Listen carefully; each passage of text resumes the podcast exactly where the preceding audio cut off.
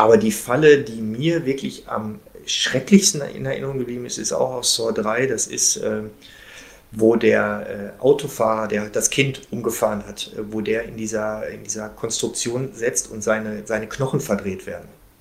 Ja, wo erst der rechte Arm, dann der linke Arm, dann die Beine und zum Schluss der Kopf. Und das war äh, schon heftig. Shortcuts, der Cinema-Podcast für alle Film- und Serienfans, für alle leidenschaftlichen Kinonerds und Streaming-Junkies, für alle Freunde der gepflegten Popkultur und verquerer Interviews. Direkt aus der Cinema-Redaktion im Hamburger Hafen, präsentiert von dem Mann mit der Conehead-Frisur, Philipp Schulze. Moin Moin und herzlich willkommen zu den Cinema Shortcuts, dem Podcast der Film- und Serienzeitschrift Cinema. In dieser Episode wird es blutig, denn es geht um eine der erfolgreichsten Horrorreihen der Filmgeschichte. Es geht um Saw.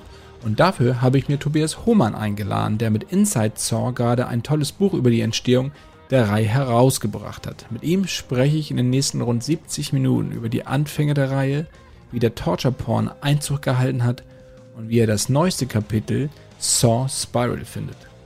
Aber nun geht es schon los und ich kann nur sagen, das Spiel ist eröffnet. Hallo Tobias und herzlich willkommen zu den Cinema Shortcuts. Ja, sehr schön, dass ich kommen darf. Vielen Dank.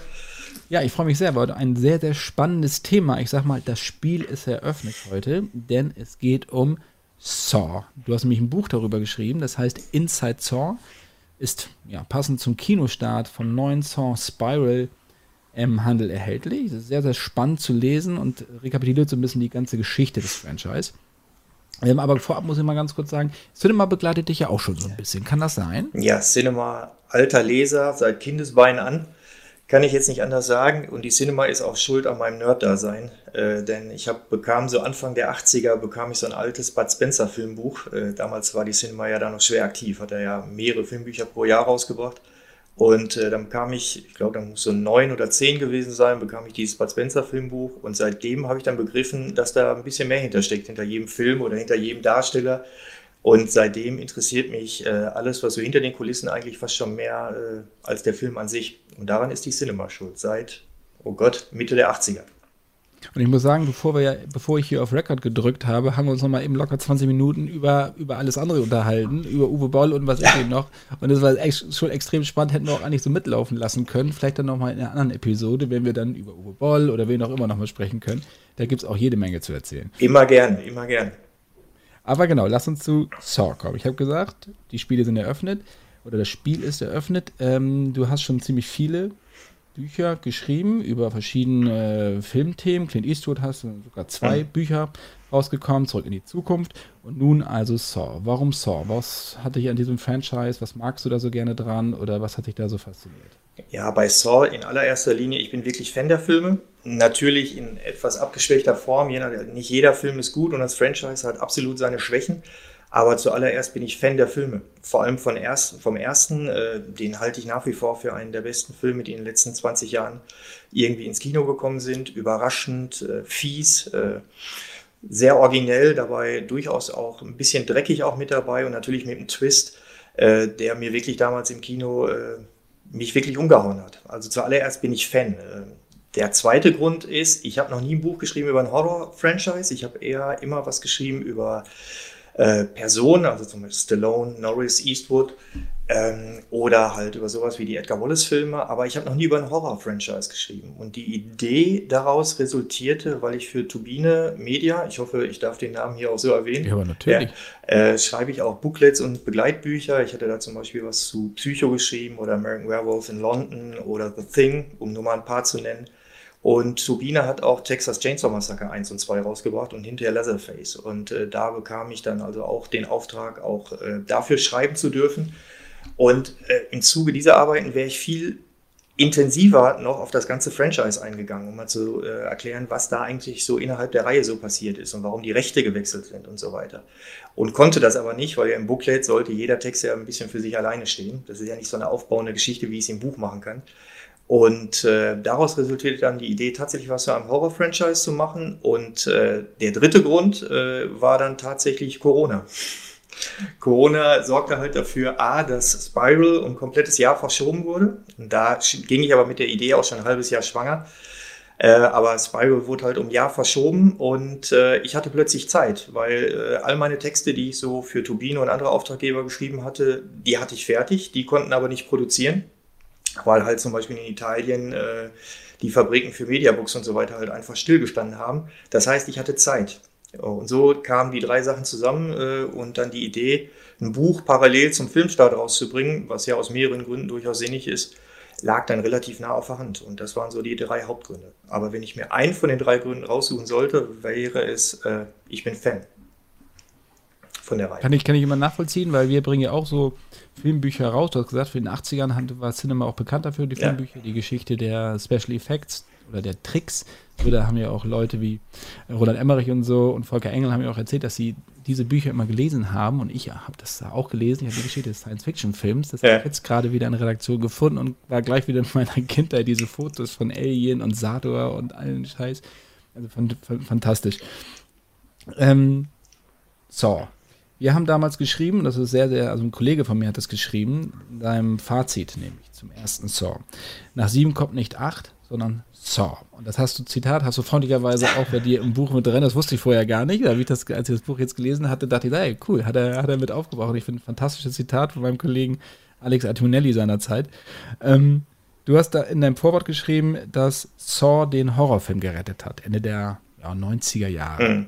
Kannst du das ein bisschen näher erläutern, was du damit meinst? Ja, also zu dem Zeitpunkt war es ja so, also Scream kam ja 96, 97, so muss das ungefähr gewesen sein, raus. Und schon da ging es dem Horrorfilm ja nicht sonderlich gut. Gab es eher Fortsetzungen, Sequel zu bekannten Horrorreihen und so weiter. Und Scream, äh, so gerne ich den Film auch mag und äh, ist ein absoluter Klassiker und hat auch das ganze Genre, wie ich finde, nochmal erfrischt und auch nochmal auf den Kopf gestellt hat dann aber in der Folge dafür gesorgt, dass halt sehr viele ähnliche Sachen produziert worden sind. Das heißt, in den Folgejahren wurden halt gerade von den großen Studios eher solche Sachen wie Ich weiß, was du letzten Sommer getan hast, düstere Legenden oder all sowas, was in dem Bereich so war, eher gedreht. Ähm, und das Ganze hat sich dann fürchterlich totgelaufen. Die logische Konsequenz war dann sowas wie Scary Movie, was ja dann im Prinzip die, die Essenz von, von Scream war, nur noch mal hochgedreht auf 100 und wirklich, äh, wirklich relevante Sachen sind in dem Zeitraum so für sieben, acht Jahre gar nicht passiert. Ja, vielleicht noch 28 Days Later fällt mir jetzt so spontan ein, der so vor dieser Saw-Ära war. Jeepers Creepers ist vielleicht dann noch eine Sache, wo man auch noch sagen kann, ja, ist aber jetzt auch nichts wirklich Neues gewesen.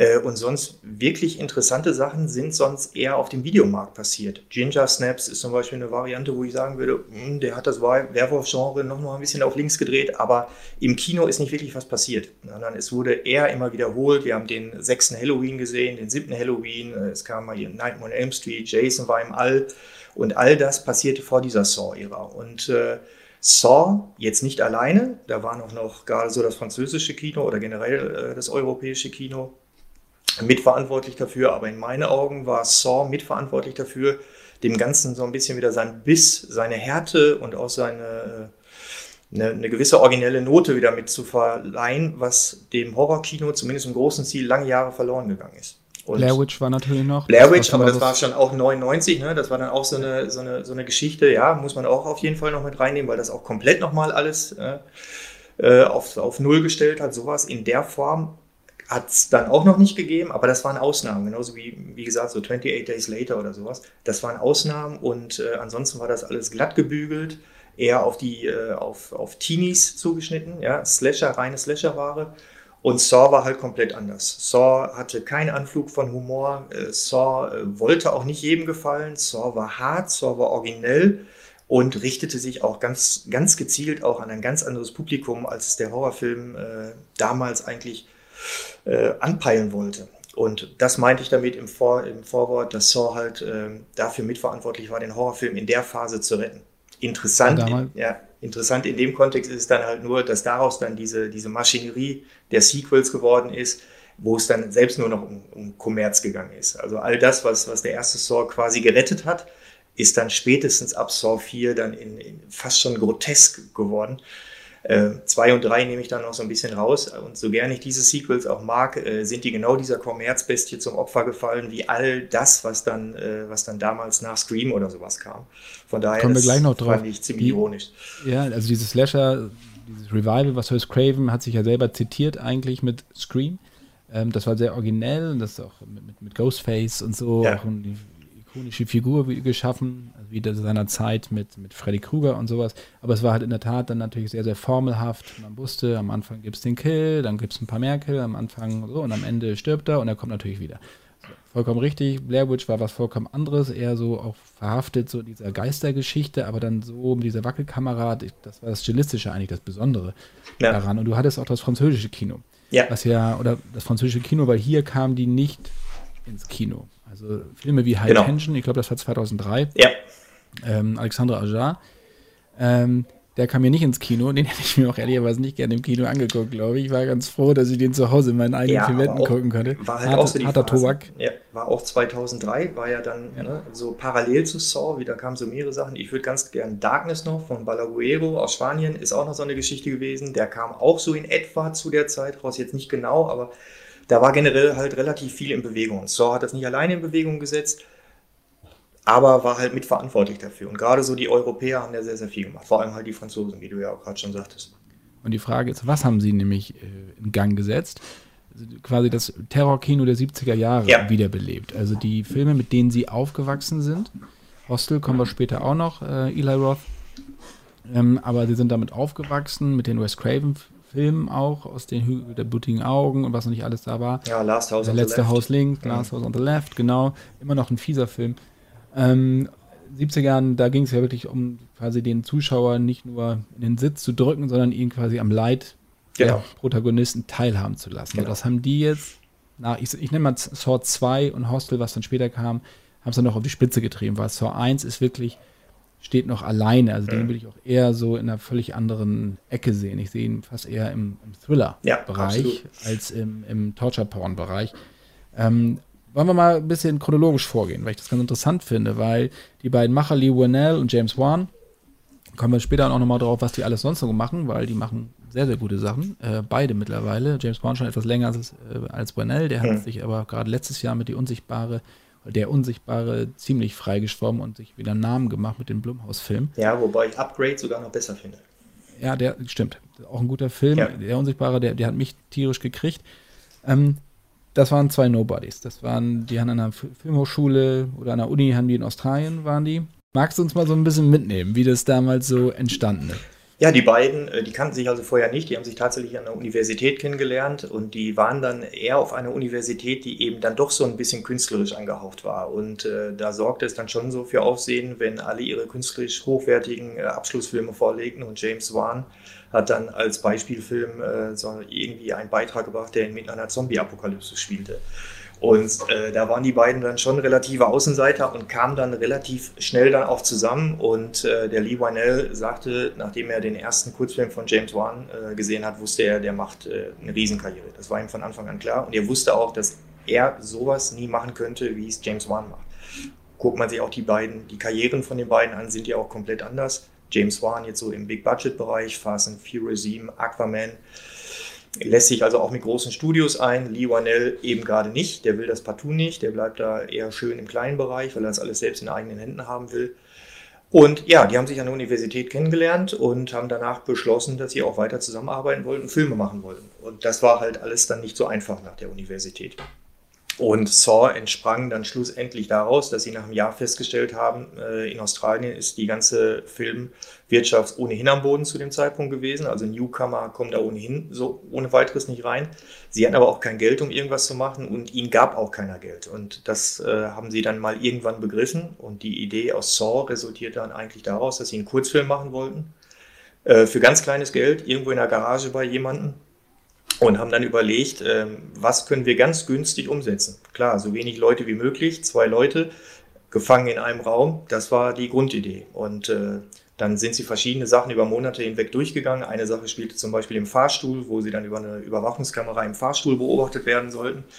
Sie kamen dann aber immer dazu, dass das nicht funktioniert. Und dann äh, haben sie, sind sie verschiedene Sachen durchgegangen. Interessanterweise auch so eine Idee, wie sie Paranormal Activity halt später hatte.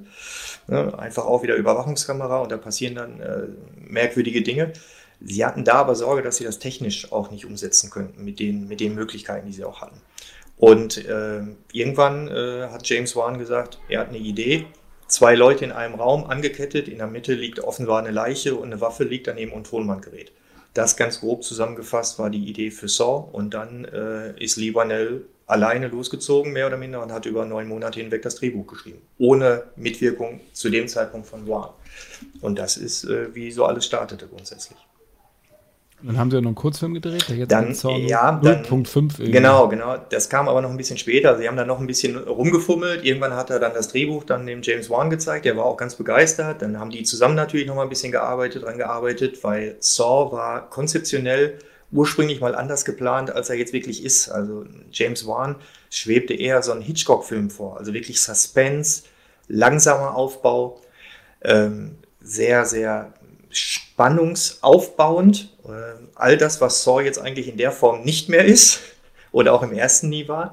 Er musste sich halt mal von der Idee verabschieden äh, bei den Dreharbeiten, weil er die Zeit dafür nicht hatte, er hatte das Budget nicht dafür. Äh, fängt ja alleine damit schon an, wenn, wenn, man, so ein, wenn man so eine Geschichte wie, wie Hitchcock dann umsetzen möchte, dann braucht man mehrere Kameras. Die hatte er aber nicht. Er hatte nicht die Zeit, die Kameras dazu verstellen und all solche Sachen. Und deswegen ist im Schneideraum Saw dann erst so geworden, wie er jetzt halt ist. Aber ursprünglich war er halt dann halt auch anders geplant. Und diesen Kurzfilm, den du jetzt angesprochen hast, diesen Saw 05, den haben sie schlussendlich dann gedreht als der Film, äh, beziehungsweise als das Drehbuch nach Amerika weitergereicht wurde. Also sie hatten lange Zeit versucht, in Australien den umzusetzen, hatten da auch äh, vielversprechende Ansätze. Also ja, zum Beispiel war auch mal, dass jemand für ein Jahr eine Option auf den Stoff gekauft hat. Sie bekam es da aber nicht umgesetzt und ihre Managerin Stacey Testro sagte dann, ja okay, wenn wir es hier nicht hinkriegen, dann müssen wir nach Hollywood. Und äh, die beiden wollten das ursprünglich gar nicht. Die empfanden das als völlig größenwahnsinnig und dachten für sich, wenn wir hier in Australien schon so ein Low-Budget-Projekt nicht umgesetzt kriegen, dann in Amerika erst recht nicht. Da ist der Markt viel zu groß. Aber es kam dann anders und dann haben sie sich anders überlegt und dieser Saw-Film, dieser Kurzfilm, den du ansprichst, den haben sie dann wirklich gemacht, äh, weil sie damit aus der Masse herausstechen wollten. Sie sagten. Als Pitch. Genau, so als Pitch. Sie sagten, ein Drehbuch, äh, das ist 100 Seiten dick, nur Wörter, das kann man nicht aufpimpen. Da liegen auf jedem Schreibtisch 40 Drehbücher. Aber so eine DVD mit einem Kurzfilm, der zehn Minuten geht, der ist schnell geguckt. Und das war wirklich, so sagt auch Lee Wynell, äh, sie hat nicht viele gute Ideen in ihrer Karriere, aber das war mit Sicherheit die beste. Und dann ging alles sehr, sehr schnell. Und dann kam, äh, kamen ja auch verschiedene Studios, ja. wo sie vorgesprochen haben, Klinkenputz. Ja. Ähm, viel Interesse, auch von Major Studios. Ja. Äh, Dreamworks Spielberg, Dreamworks mhm. war ja dabei, was ja aus heutiger Sicht vollkommen gaga ist, dass Dreamworks wahrscheinlich FSK 12 Film ähm, ja, produziert hätte. Ähm, ist, aber da haben sie sich dann gegen ja, entschieden. Da ist ein schönes Zitat in dem Buch. Ich kriege es jetzt nicht mehr genau hin, aber er sagte, wenn, äh, wenn man mit DreamWorks arbeitet, bekommt man auch die DreamWorks-Variante des Films. Äh, die Puppe wäre wahrscheinlich das Auto gefahren und der Spruch äh, hätte gelautet, Michael Bay präsentiert Michael Douglas in Josh Hartnett in Saw. Fand ich sehr schön. Ja. Ist, ja, sehr gut. Und dann hat Evolution Entertainment hat das ganze Ding dann ja hat da so lange gekratzt und äh, sie wollten das ja unbedingt machen. Ja, also Greg Hoffman, die war also Evolution Entertainment, waren äh, damals zu dritt, Greg Hoffman, Owen Cools und äh, Mark Burke. Und äh, der Greg Hoffman leider verstorben, äh, schon relativ früh. Äh, es war für die Reihe auch nicht schwierig, vielleicht kommen, recht schwierig, vielleicht kommen wir da später nochmal drauf zurück. Ähm, der hat gesagt, er hat den Kurzfilm gesehen, ist dann sofort zu den beiden anderen, hat gesagt, ich schließe jetzt hier die Tür ab und ich lasse euch nicht raus, bis ihr das gesehen habt. Ja, und dann war klar, dass sie das machen wollen. Das war aber eine relativ kleine Firma, ist eher bekannt gewesen als Managementfirma. Die haben also zahlreiche Stars da unter Vertrag, zum Beispiel auch Charlie Sheen, mit dem sie dann auch, äh, dann auch äh, die Serie gemacht haben, mit die ich jetzt gar nicht parat habe. Hilf mir. Two and a Half Men. Yes, die war's, die sie dann zusammen gemacht haben. Und äh, das war tatsächlich auch der erste Termin, den sie äh, hatten. Sie hatten also vor mit Evolution gesprochen und die hatten denen auf den Kopf zugesagt, alles klar, wir machen das mit James Wan als Regisseur und die als Hauptdarsteller, Lee Wynell damals. Und äh, die waren völlig überfahren, weil sie damit überhaupt nicht gerechnet haben. Aber Bedingung war halt, ihr kriegt das Ding für eine Million in den Kasten. Aber dafür dürft ihr es so machen, in Anführungsstrichen, wie ihr wollt. Also du als Regisseur, du als Hauptdarsteller, überlegt es euch. So, und dann sind sie halt durch Hollywood getingelt, mehr oder minder. Und äh, das Interesse war recht groß, aber sie hätten nirgendwo hätten sie die Kombination gehabt, dass James Wan Regie führen darf, Lee Wynell äh, die Hauptrolle spielen darf. Und schlussendlich haben sie sich dann dafür entschieden, äh, den schweren Weg zu gehen. Das eben mit Evolution zu machen. Später dann Twisted Pictures, haben, äh, haben sie ja dann extra für den Film gegründet.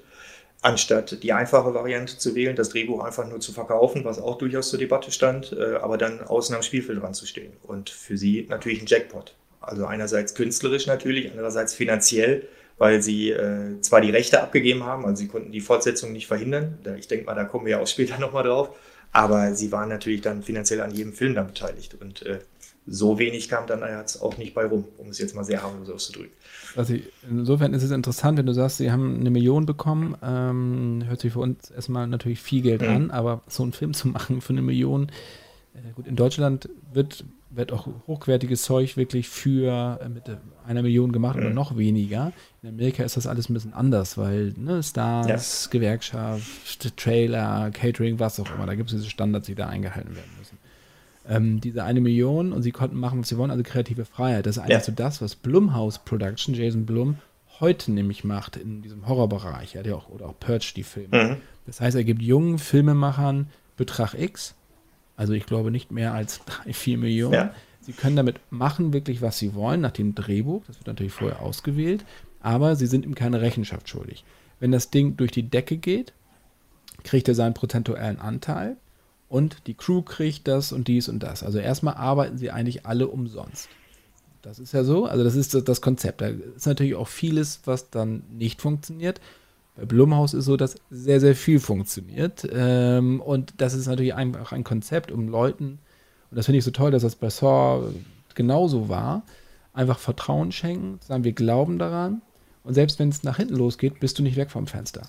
Weil normalerweise in Hollywood gilt ja immer, du bist nur gut wie der letzte, so gut wie der letzte Film. Ja. Das ist bei Blumhaus war das nicht so oder ist es nicht so und deswegen sind ja auch solche großartigen Filme wie halt auch so erste Purge oder ich mag die Purge-Reihe an sich gerne. Das wäre auch nochmal so eine Buchgeschichte, ja. wie sich das so verändert hat. Ja. Ich glaube, der letzte war jetzt nicht mehr so toll. Aber, Den habe ich noch gar nicht gesehen. Ähm, das lohnt sich dann nicht mehr so. Ne? Aber wie wollte ich einfach nochmal mhm. kurz erklären, in welcher Tradition das eigentlich steht, Kreativen einfach mal freie Hand zu lassen und auch daran zu glauben und nicht immer von oben herab quasi die so in so ein Studiosystem eingliedern zu wollen. Ja, sie haben das ja auch, äh, wenn man das so möchte, haben sie das ja auch in den Sequels ja auch fortgesetzt. Sie haben ja keine etablierten Regisseure geholt, sondern alle, die danach kamen, waren, äh, bis auf die Spirit Brothers bei, bei Jigsaw, waren das alles Leute, die noch nie äh, Regie geführt haben. Sei es jetzt Darren Lynn Bousman, Kevin Greuter, David Hackel. Das waren alles erstens welche aus der Saw-Familie raus, also wirklich Leute, die seit dem ersten Film mit dabei waren und First-Time-Directors. Ja, also nicht welche äh, etablierten Leute, obwohl sie das für Teil 2 kurzfristig tatsächlich überlegt haben. Muss man jetzt auch Wie wollten Sie für Teil 2 haben? Ähm, da haben sie sich nie so drüber ausgelassen, denn Hefner, äh, also langjähriger Produzent an der Reihe, der alle Filme produziert hat, hat mir gegenüber gesagt, er war absolut dagegen, da jetzt so einen etablierten Regisseur, er wollte mir aber auch nicht sagen, wen sie angefragt haben. Okay. Aus gutem Grund wahrscheinlich. Saw selber hat aufgrund, nicht, nicht zuletzt aufgrund dieses unfassbaren Twists am Ende, also wer Saw noch nicht gesehen hat, spoilern jetzt nicht. Ja. Ja, das finde ich, das wäre jetzt echt eine fiese Nummer, aber das ist, da stand ich wirklich mit offenem Mund, äh, stand ich da, beziehungsweise saß ich im Kino. Auch heute noch ist das einfach fantastisch, wenn man so drauf achtet. Man kriegt es nicht so richtig mit, wenn du es weißt. Natürlich, wie immer, auch bei Six Sense so. Aber dieser Film hat einfach unglaublich gut funktioniert. Eine Million gedreht, über 100 Millionen weltweit eingespielt. So, das ist schon erstmal eine sichere Bank. Wie konnte es dann aber passieren, dass es eine völlig neue Richtung gekriegt hat, nämlich, dass es bitte zu einem Monstrum wurde für Wanell und Wan oder Wan das ist in die Torture Porn. Dass ja. Also eigentlich diese Sadismen vollkommen in Fokus gerückt wurden. Dass es nur noch darum ging, wie in Anführungsstrichen originell und blutig ich Menschen massakrieren kann mit äh, perversen Fallen. Ja, man hat es auf den kleinsten gemeinsamen Nenner untergebrochen. Also Marketingstrategen, die gucken sich einen Film an und überlegen sich, was hat denn jetzt an dem Film so gut funktioniert. Dann gibt es Testauswertungen, dann gibt es Interviews mit, mit Zuschauern und äh, zwei Sachen sind bei jedem Saw-Film halt immer, immer äh, gut angekommen. Das war immer der finale Twist. Den haben sie halt auch durchgezogen, erbarmungslos und ich finde, sie haben es äh, überwiegend auch richtig, richtig gut noch hinbekommen.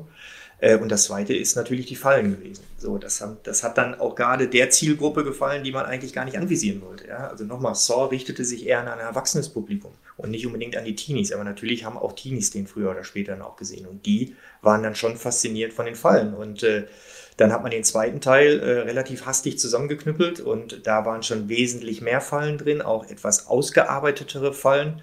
Und äh, schwupps, der zweite Teil spielte plötzlich noch mehr ein als der erste, womit, man, womit die selbst nicht gerechnet haben. Und dann machte man den dritten, der, den ich bis heute als den härtesten von allen Songs empfinde, aber ist vielleicht nur mein, mein persönliches Empfinden. Und Schwupps, der spielte nochmal so, äh, noch so viel ein, äh, beziehungsweise sogar nochmal mehr ein, zumindest wenn man das weltweite Einspielergebnis sieht. Und dann wurde das halt so eine selbstlaufende Nummer. Und äh, Dan Heffner, nochmal der Produzent vieler Filme, der sagte, es gab unheimlich äh, großen Druck von außen, die Filme immer noch blutiger äh, zu machen, immer noch größer zu machen, immer noch einen draufzusetzen. Dieser Druck von außen ist einerseits von dem Publikum gekommen, einerseits von den Fans, logisch, einfach nur durch die, durch die Ticketverkäufe, andererseits aber mit Sicherheit auch von Lionsgate und von Twisted Pictures, die halt einfach darauf gedrängt haben, die Maschine am Laufen zu lassen. Und die Maschine wollte man wirklich äh, so lange laufen lassen, wie es nur irgendwie geht und das natürlich so erfolgreich wie möglich, äh, wie es geht. Und wenn die fallen, wenn das das geheime Mittel war, um, um mehr Einspielergebnis zu generieren, dann war das halt so. Und so kam das äh, zustande, dass halt die Fortsetzung, wobei ich es jetzt auch nicht so, nicht ganz so sehe, natürlich ist ab dem zweiten Teil geht es, geht es schon in die Torture-Porn-Ecke, aber wenn ich mir zum Beispiel den dritten oder so noch angucke, da steckt schon mal noch mal ein bisschen mehr auch noch mal drin. Also die Geschichte zwischen John Kramer und Amanda wird da ja vertieft. Und sie haben sich auch nie nur auf die Gewalt verlassen. Das ist gerade was, was mir an Saw halt gefällt, dass die wirklich erbarmungslos ihre Geschichte durchgezogen haben. Dass das äh, ab Teil 5 oder ab Teil 4 auch schon ziemlich grotesk wurde dann auch und, und äh, absolut unglaubwürdig auch war, brauchen wir überhaupt nicht darüber zu sprechen. Aber Saw, äh, die haben es zumindest gemacht. Sie hätten es sich auch leichter machen können. Wenn ich mir andere Horror-Franchises angucke, wie Halloween, wie Freitag der 13. oder auch Nightmare on Elm Street, die haben sich irgendwann, äh, war denen das völlig egal, was im Vorgänger passiert ist. Ja, da wurde einfach neu geschnipst, dann war Jason wieder da, der steht plötzlich, der ist plötzlich ein, Untoter, was er vorher nie war. Bei Nightmare on Elm Street hat man irgendwann auch nicht mehr an die Ereignisse von den anderen Filmen angeschlossen. Halloween hat, glaube ich, mittlerweile vier verschiedene Zeitlinien, wenn ich das jetzt so halbwegs richtig im Kopf habe. Und all das hat Saw nicht gemacht. Deswegen wehre ich mich immer so ein ganz klein bisschen dagegen, wenn äh, die Saw-Filme nur so in diese Torture-Porn-Ecke gedrängt werden, weil sie wirklich auch noch eine komplexe Geschichte erzählen. Was kein anderes Horror-Franchise in der Form jemals gemacht hat. Und schon gar nicht über diesen langen Zeitraum hinweg. Also ich mu muss insofern zustimmen, dass wenn auch Jigsaw, dann wird dann ja auch die, die Storyline John Kramer, Logan, ja. wird dann, dann zu Ende geführt. Ja. Ähm, irgendwann hat man, also ich habe, mich haben sie irgendwann verloren, weil dieses Ganze, was war jetzt im letzten, welche Falle war da, wer ist da wieder gekommen, ne, wer hat sich darauf jetzt bei Kramer auf Kramer berufen, jetzt, ich bin da vollkommen raus und ich fand es auch irgendwann langweilig. Mhm. Also, oh, wieder, ich weiß noch, im zweiten war es so, dann ist er, glaube ich, in so eine Spinnengrube, äh, in so eine ähm, Spritzengrube. Ja, das, das fand ich schon, das fand ich richtig, das fand ich link. Ich weiß noch, aber irgendwann, da saßen wir auch immer noch bei so einer Presseverführung mit Matt Enten morgens um 10 äh, und haben dann schön abgebissen, während die Obstruktionsszenen ja. liefen. Ich glaube, das war im dritten. Ja, vierten, irgendwann vierten, stumpft man halt auch ja, ab. So, oder im vierten. Ähm, das war dann so, ja, gut, so. Heute kann ich mir das nicht mehr so gut angucken, mhm. aus unterschiedlichen Gründen. Ähm, aber was glaubst du, warum war denn überhaupt so? Also diese, diese unglaubliche Brutalität, die dann im Kino herrschte. Also mit Hostel das mhm. nochmal auf die Spitze getrieben, was Eli Roth da gemacht hat. Ähm, Silent Hill, ja, das ja. war ja auch, also den finde ich ja auch unterschätzt. Ich finde das also schon allein, wenn diese Sirene ertönt, ja, äh, in, diese, in diese, diesem Setting, eine, ich, eine gelungene Videospielverfilmung, wirklich. Ähm, das spielt alles natürlich, haben wir gesagt, dieses Terrorkino mhm. wurde dann halt weitergeführt. Was glaubst du, woher rührte so ein bisschen die Faszination damals? Heute gibt es das nur noch im Direct-to-DVD-Bereich. Ja für diese Art Film? Ja, ich glaube, man muss das nochmal zweiteilen. Also der erste Saw ist, ist, da sieht man ja wirklich nicht viel. Äh, der ist halt geschickt gemacht und deswegen wirkt er auch viel intensiver und viel länger nach als jetzt zum Beispiel eine Autopsie-Szene in Saw 4. Da fragt man sich, ja, okay, wie haben sie das jetzt gemacht? Also es ist ja wirklich beeindruckend gemacht, auch ohne CGI, das ist ja auch immer noch ein Handwerk. Ja.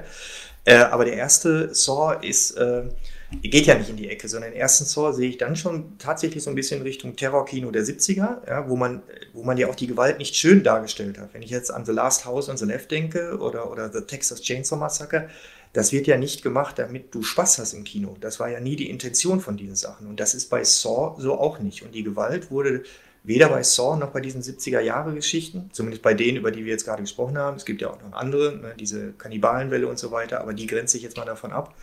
Äh, das, äh, das waren ungemütliche Filme, die hat man sich nicht zum Spaß angeguckt. Und so sehe ich auch den ersten Saw. Und ähm, bei, den, bei den weiteren Saws, A, ist es halt, äh, ist es halt wirklich eine, eine Geldfrage halt gewesen. Es hat halt funktioniert und dann hat man das fortgesetzt. Ja, man hat auch da sich so einen Wettstreit geliefert, also Darren Lynn Bousman und Eli Ross mit Hostel, wer macht den nächsten ekligen Film, ja, das, das spielt da auch so alles mit rein.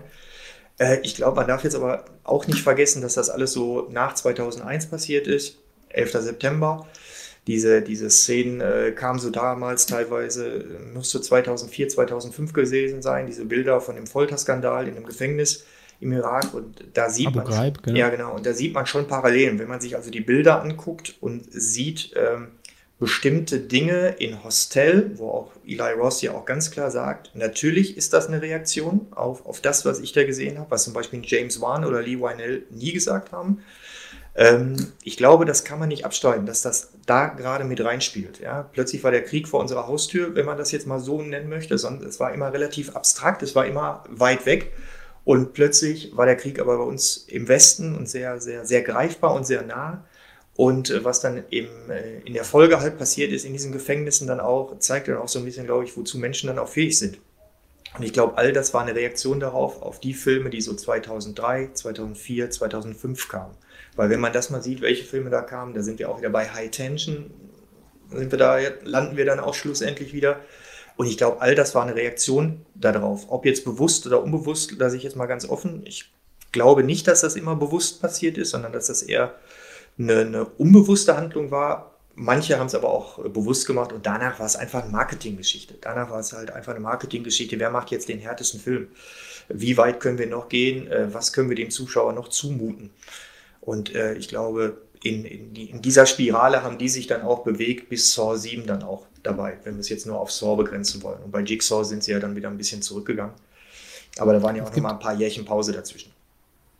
Eli Roth hat das in einem Interview ähm, gegenüber uns, er war mal in Berlin, da haben wir ihn gesprochen, auch der besagte Kollege Alex. Ähm, und da hat er, finde ich, ganz interessant was zu gesagt, nämlich zu dieser äh, politischen Dimension. Also warum ähm, funktioniert das heute und warum kriegt das die Leute? Ich äh, zitiere einfach mal. Ja. Die Erkenntnis der Opfer, jemandem ausgeliefert zu sein, der sie töten wird, egal was sie tun, kann man durchaus als Sinnbild für das erschütterte Selbstverständnis der USA sehen. Bisher dachten wir doch, dass wir uns mit Geld freikaufen können, wenn wir in Schwierigkeiten geraten.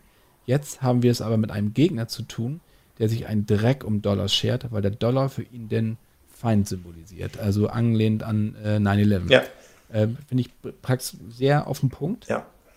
Ähm, und das ist auch in Hostel, zeigt sich das auch. Das ist, das ist aber auch noch eine weitere Komponente, finde ich, die sich in Saw oder auch in Inside, auch ein harter französischer Film, mhm. auch in High Tension, so ein bisschen, also zeigt, also welche, welchen Trend das einfach hat, weil früher im Terrorkino der 70er waren es halt ja so Ausgestoßene von der Gesellschaft, ja.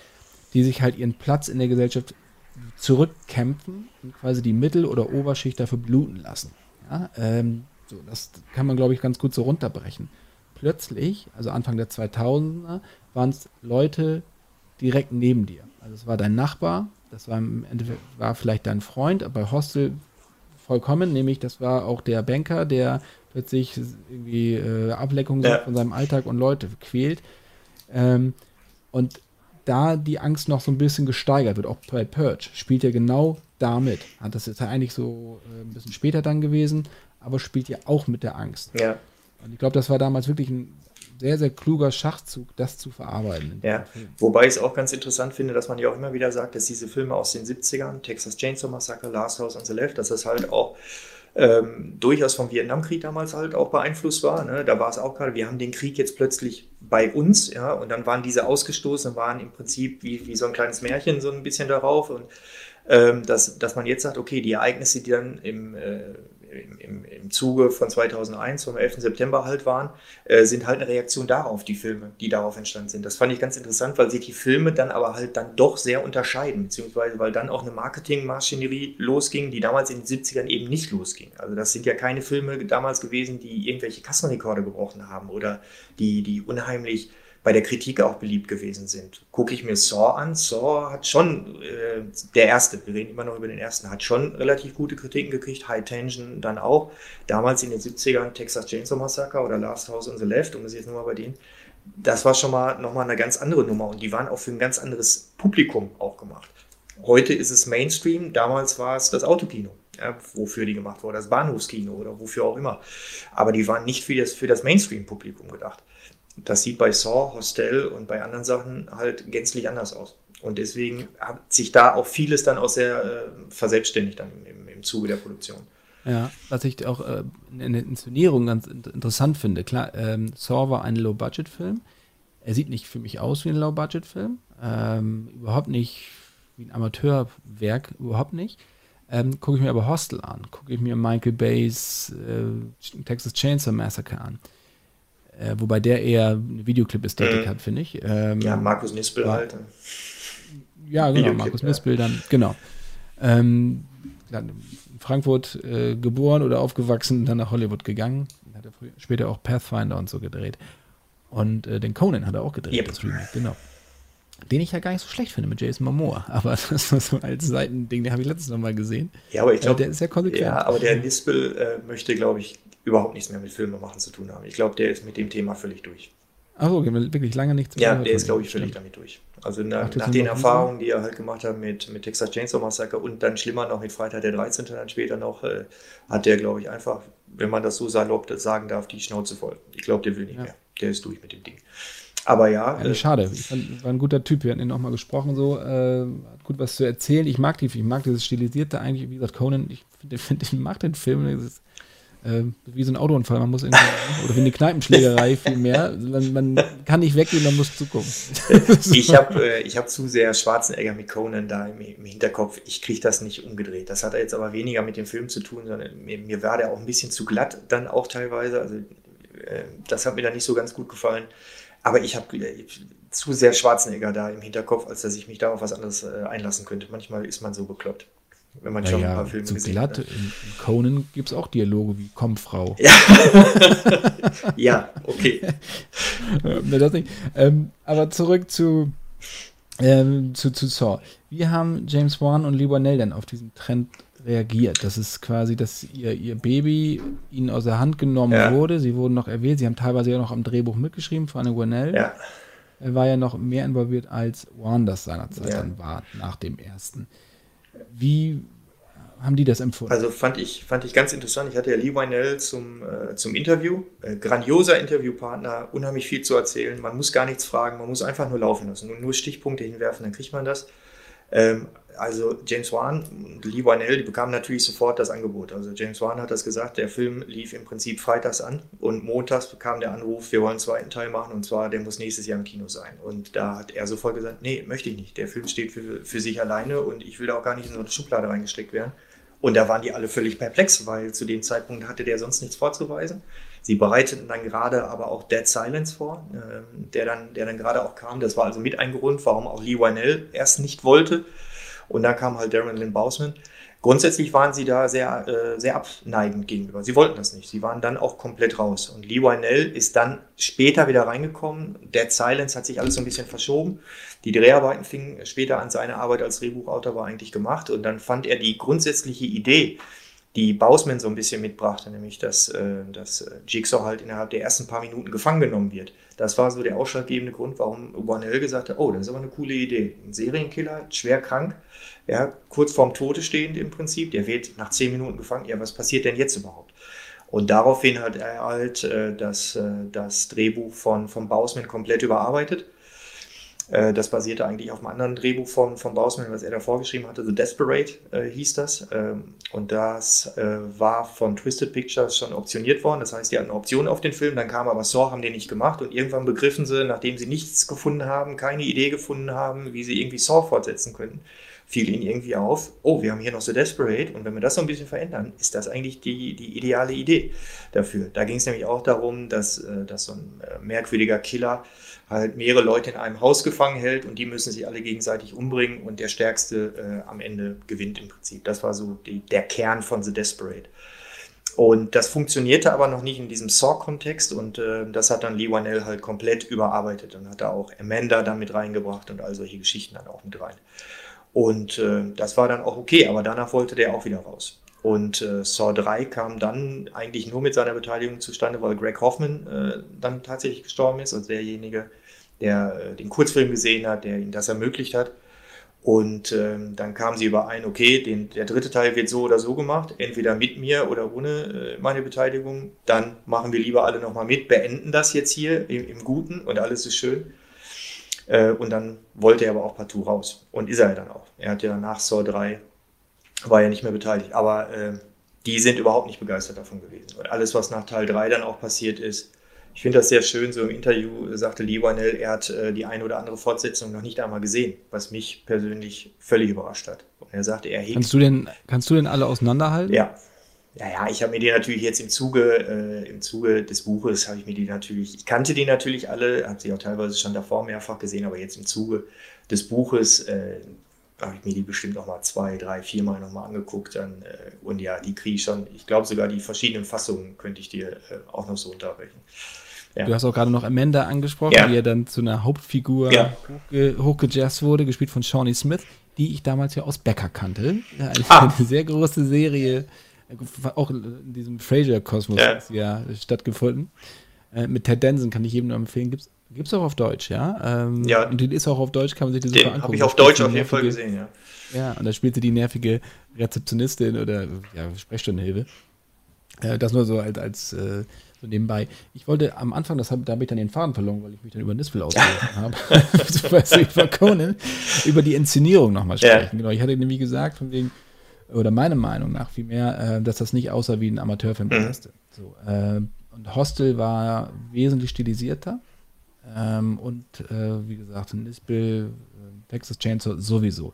Bei Hostel ist es ja eher so, dass sich da sehr, sehr viele Giallo-Anleihen finden. Also ganz kurz, Giallo erklärt, äh, ist der ja, Abart des, des, äh, des Krimis, ja, italienische Abart des Krimis, so kann man das so ein bisschen sehr stilisiert, die Farbgebung sehr elegant gedreht, sehr blutig, ähm, ist eigentlich so Slasher. Äh, so die ersten Jolly waren ja eigentlich Edgar Wallace-Filme, mhm. lustigerweise. Ja. Äh, und dann ging das dann halt so weiter.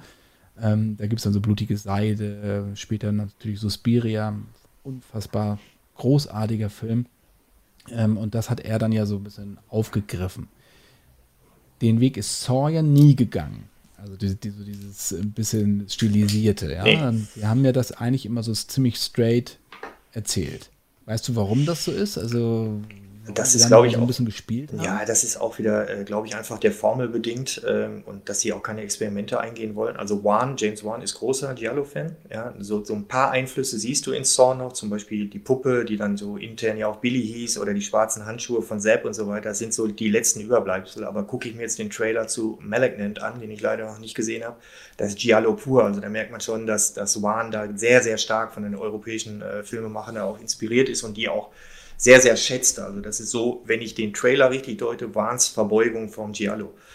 Und warum Saw den Weg nie gegangen ist, also muss ich das jetzt mal vor Augen führen. Ähm, die haben über sieben Jahre hinweg jedes Jahr einen Film abgeliefert. Das ist äh, unfassbar. Also die haben einen Film abgeschlossen, haben abgewartet, okay, wie, wie kam der jetzt beim Publikum an? Welche Elemente funktionierten, welche Elemente funktionierten nicht? Und dann haben die quasi äh, ein, zwei Wochen, nachdem der Film angelaufen ist, haben die im Prinzip den nächsten Film schon wieder vorbereitet. Da blieb einfach keine Zeit für Experimente, da blieb auch keine, da blieb auch gar keine Zeit, um mal zu überlegen, wie kriegen wir das denn vielleicht anders hin, sondern da gab es einfach nur zwei Facetten. Wie kriegen wir jetzt schnell genug die Sets gebaut und kriegen wir das Drehbuch halbwegs fertig, bis, bis hier wieder in Kanada die Kameras anrollen. Und da blieb für sowas keine Zeit. Und der dritte Aspekt, den ich dann auch noch so sehe, ist dann eben, Sie haben ja nie einen Regisseur von außen geholt. Sie haben immer Regisseure, wie ich es vorhin schon mal sagte, aus der Familie geholt. Ne?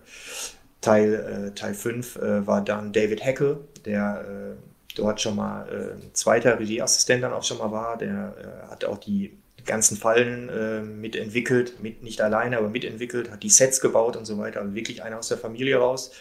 Dem äh, sechsten kam dann äh, Kevin Greutert als Regisseur für sechs und sieben. Der hat den Schnitt gemacht für alle Filme. Sie haben also immer nur Leute aus, den, aus dem gleichen Fundus raus. Und manchmal ist es so, dass man vielleicht mal einen Schritt zurücktreten muss und mal frisches Blut reinholen muss, damit man sich äh, eben nicht totläuft, damit neue Elemente reinkommen, damit neue Einflüsse reinkommen, vielleicht auch ein neuer Stil reinkommt.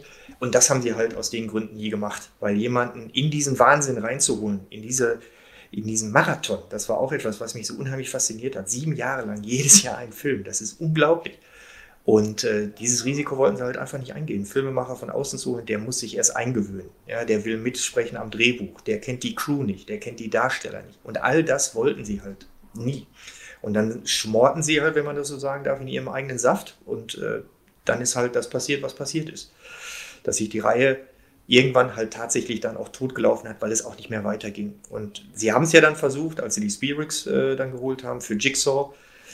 Da haben sich aber vielleicht dann einfach die falschen geholt, wobei ich die sehr, sehr mag. Also Predestination, ich weiß nicht, hast du den gesehen? Nee, habe ich nicht gesehen. Kann ich nur wärmstens empfehlen. Äh, der ist richtig, richtig, richtig gut.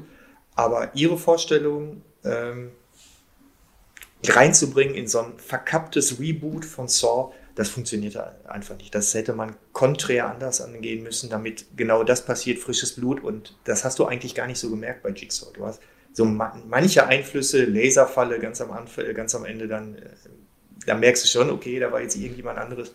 Aber ansonsten haben die ihren Stil da halt gar nicht einbringen können, weil auch das Drehbuch ihnen auch gar nicht die Möglichkeit dazu gegeben hat, sondern es war eher wieder so, wir machen jetzt das Gleiche und aber ein bisschen anders. Wir versuchen das ein bisschen anders. Und äh, das, äh, die Reihe hätte zu dem Zeitpunkt einen kompletten Neustart haben müssen, wenn überhaupt.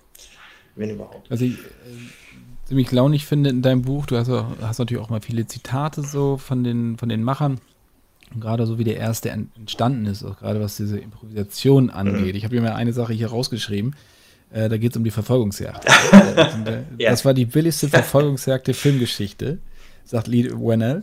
Wir löschten das Licht, bewegten die Kamera, bliesen Rauch in den Raum und rüttelten am Auto. Das war unsere Verfolgungsjagd. Ja. Und das sagt, glaube ich, alles äh, darüber aus. Deswegen habe ich das äh, Zitat da unter anderem aus, äh, rausgenommen. Äh, das sagt, glaube ich, alles darüber aus, mit wie viel Innovation, mit wie viel Spaß am Kino und mit wie viel Not auch die einfach den ersten Saw gemacht haben. Also es spielte alles im Studio. Die haben da so ein billiges Studio, Lacey Street äh, war das, da wurde Cagney und Lacey früher gedreht, das ist so ein alter Studio, äh, Fabrikkomplex früher gewesen.